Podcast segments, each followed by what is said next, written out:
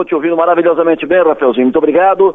Rafael, a eleição de Câmara de Vereadores é sempre da dor de cabeça para prefeito, né? Não, não apenas a, movimenta a Câmara, não, a, não apenas movimenta os vereadores, mas também uh, mexe no, na, nas prefeituras, porque normalmente os prefeitos procuram ter uma boa relação com o presidente, procuram ter um presidente na Câmara, contribui para isso, os prefeitos trabalham para isso, para ter um presidente de Câmara que, com quem ele tem uma boa relação para facilitar encaminhamento de projetos e tal, evitar dor, dor de cabeça.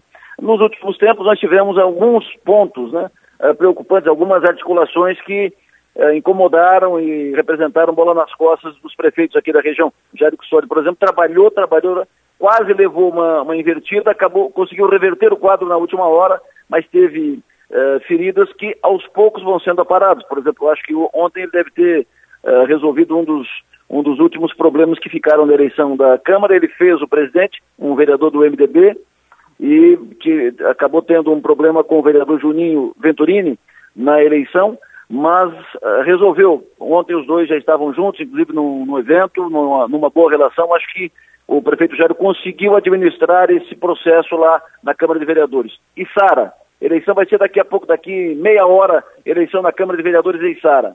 A prefeita da Alvânia, pela situação de agora, deve levar uma invertida na eleição para a Câmara de Vereadores em Sara.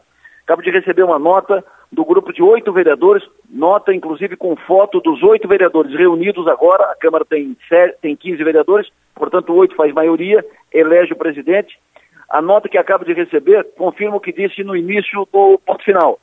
O vereador Max Luiz, do PL, a nota diz assim, a nota me foi encaminhada agora por esse grupo de oito. A nota diz, o vereador Max Luiz, do PL, deve ser alçado à condição de presidente da Câmara de Vereadores de Sala nesta noite, apoiado pelo MDB e pelo PSD. Em acordo firmado no dia de hoje, dia da votação, resultado de muita conversa nos últimos dias entre as lideranças dos partidos envolvidos, os sete vereadores fechados, do MDB e PSD, juntamente com o voto do vereador do PL, o elegerão presidente. Então são os votos do MDB e PSD que fazem oposição ao governo de Dalvânia Cardoso. Os sete do MDB e do PSD vão votar no Max Luiz, que é do PL, que é da ala do PL, que não tem boa relação com a prefeita Dalvânia. A falta de habilidade política e de comunicação do governo municipal com a base fez com que o vereador Max Luiz migrasse da situação do, da posição de governo de, da bancada de situação para o bloco de oposição, que a partir de 2023 será a maioria no Legislativo Municipal, diz a nota que me foi encaminhada agora há pouco pela bancada, eh, por esse grupo de oito, né, por esse grupo de, de oito vereadores.